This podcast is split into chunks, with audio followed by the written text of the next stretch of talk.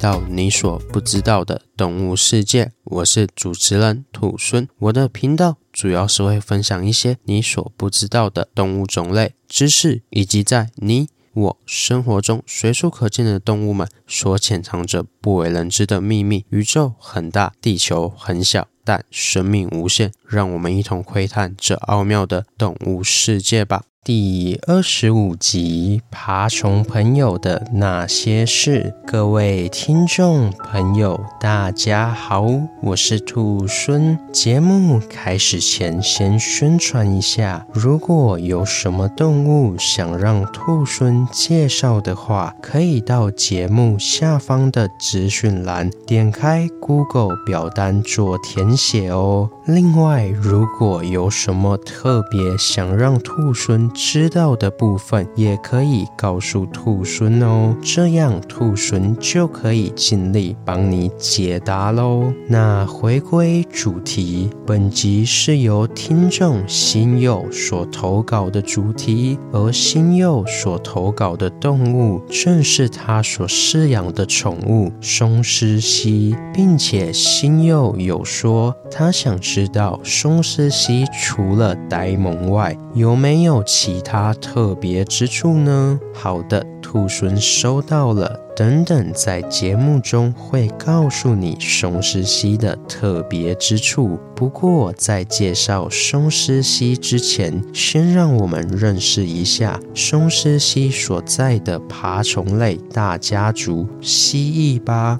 蜥蜴是蜥蜴亚目的通称，是一群分布广泛的爬行动物。除了在南极洲外，全球的大陆上皆有分布，而且总共有超过六千个物种。同时，蜥蜴亚目也是一种被称为并序群的分类方式，其中蜥蜴亚目包含了石龙子亚目、壁虎亚。目、正蜥亚目、鬣蜥亚目以及蛇蜥亚目这五个亚目，这边补充一下，刚刚提到的病序群其实是一种名为支序分类学底下的一类。而支序分类学是一类比较主流的现代分类方式，其主要的分类概念是基于亲缘关系的鉴定所进行的分类方式，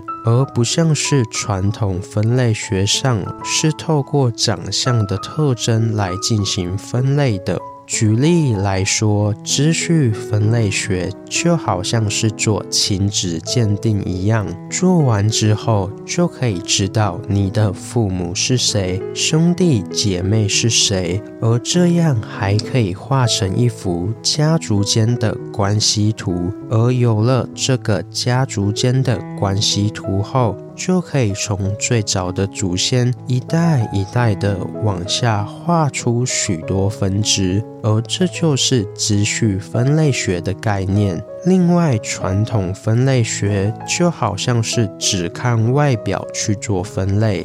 举例来说，如果刚好有两个没有血缘关系的陌生人，但是他们长得非常相似，就像是亲兄弟、亲姐妹一般，这时传统分类学就会因为他们的外在特征极为相似，而把他们分类在同一类。但是支序分类学就不一样了，不会因为他们长得像就直接分类在一起，而是要去做 DNA 的检验，并以检验结果为主，再去做分类。因此，这样透过亲缘关系进行分类的秩序分类学，就成为了现代主流的分类方式。而这个秩序分类学还可以依据动物群类之间的关系，再分成三种，分别是单系群、并系群以及多系群。单系群指的是将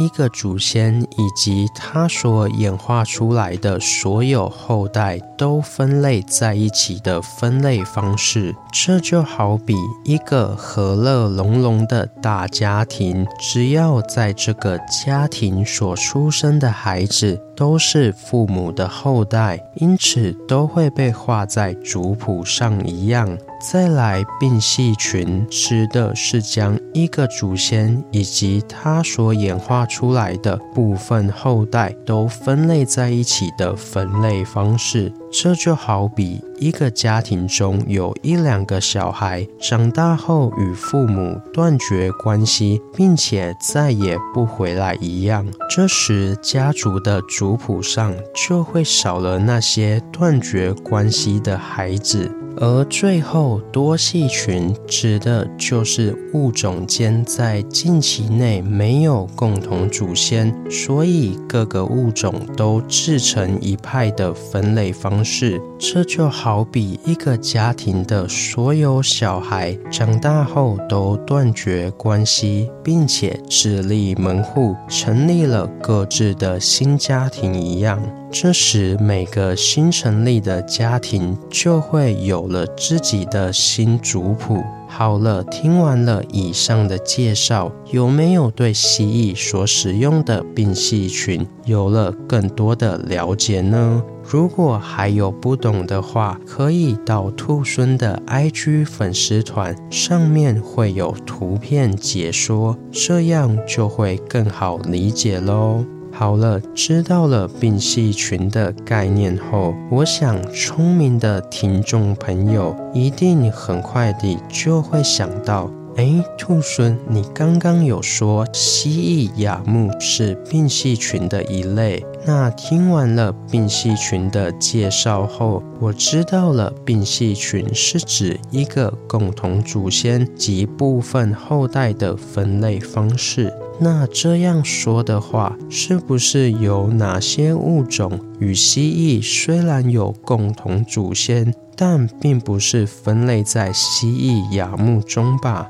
嗯，说的没错，蜥蜴亚目会属于病系群的原因，就是有两个物种虽然与蜥蜴是共同祖先，但是却没有被归类在蜥蜴亚目中。而这两个物种，就是在第二十三集中有介绍到的蛇，还有隐蜥这两个演化支。不过一提到蛇啊，我想很多听众朋友可能会觉得蛇与蜥蜴长得很像。而且部分的蜥蜴也会像蛇一样，有着分叉的舌头，并且透过犁鼻器来分辨气味，也因此就有了不少人会觉得没有脚的蜥蜴就绝对是蛇了。但是还真的有一种蜥蜴是没有脚的哦，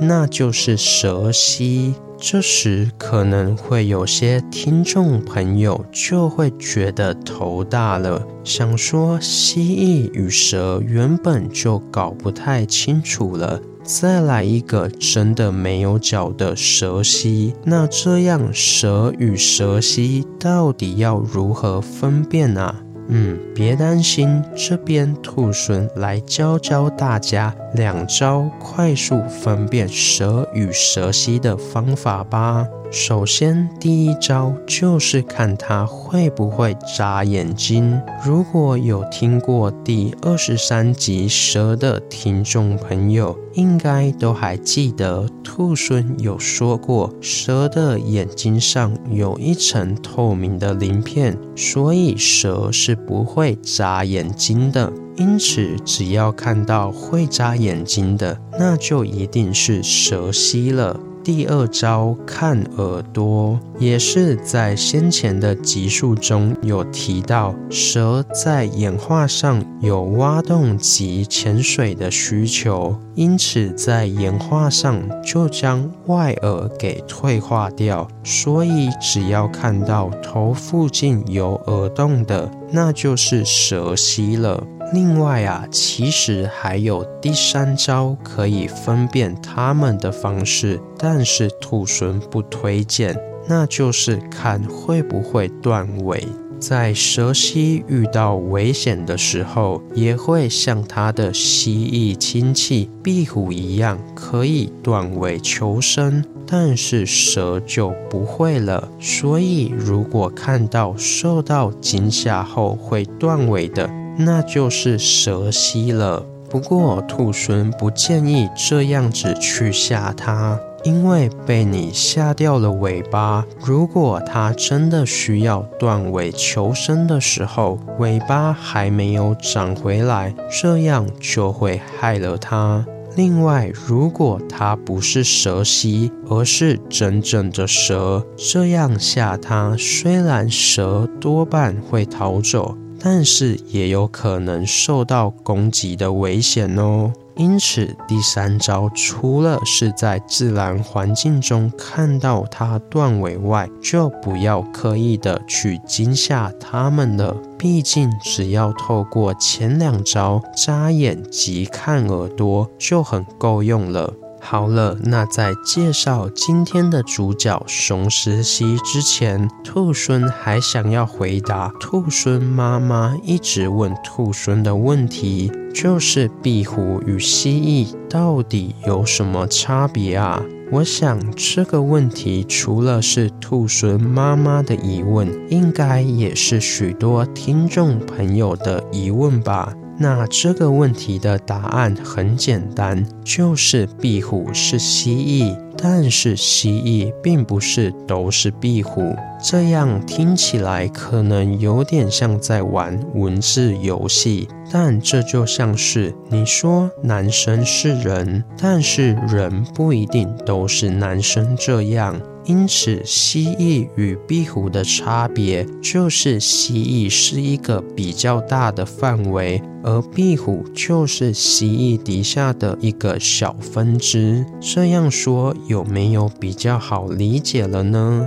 好了，那在简单聊完蜥蜴后，我们就回到今天的主角松狮蜥身上吧。松狮蜥原产于澳洲。但是，澳洲政府在六零年代时，为了保护当地的原生物种，因此就下达了禁止出口令，严格限制澳洲本地的爬虫类出口。所以，我们现在在宠物店中看到的松狮蜥，基本上都是在澳洲政府下达禁令前，以某些特殊的方式出口到欧美等地，并在当地所繁殖出来的后代。同时，因为人工饲养的技术成熟，使得松狮蜥在澳洲禁止出口后，仍大量涌入市场。再加上它的体型适中，不会像绿鬣蜥那样长得非常巨大，而且性格温和，体色多变，因此就飞快地成为爬虫宠物界的明日之星。除此之外，松狮蜥最大的魅力就是，虽然它不会说话，但是却有着丰富的身体语言，可以透过简单的观察肢体动作来了解它的心情。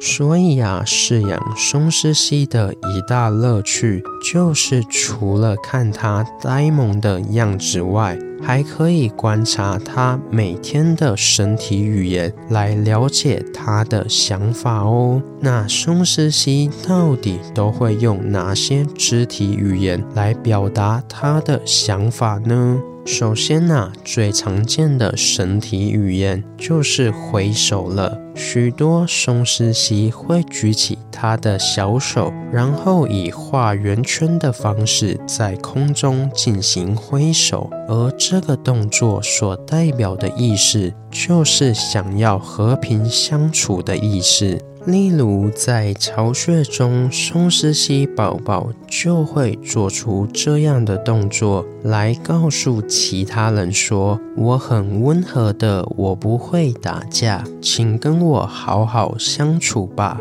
因此，今天如果看到自己饲养的松狮蜥宝宝跟你挥手的话，就可以知道它在跟你打招呼哦。不过啊，如果是成年的雌性松狮蜥，它们的挥手就有更深的含义喽。成年后的雌性松狮蜥看到了喜欢的雄性松狮蜥，也会做出挥手的动作，但这时挥手通常代表着求偶的意思哦。这就好像一位适婚年龄的美女看到了一位帅哥，会对他挥挥手，希望帅哥可以注意到她一样。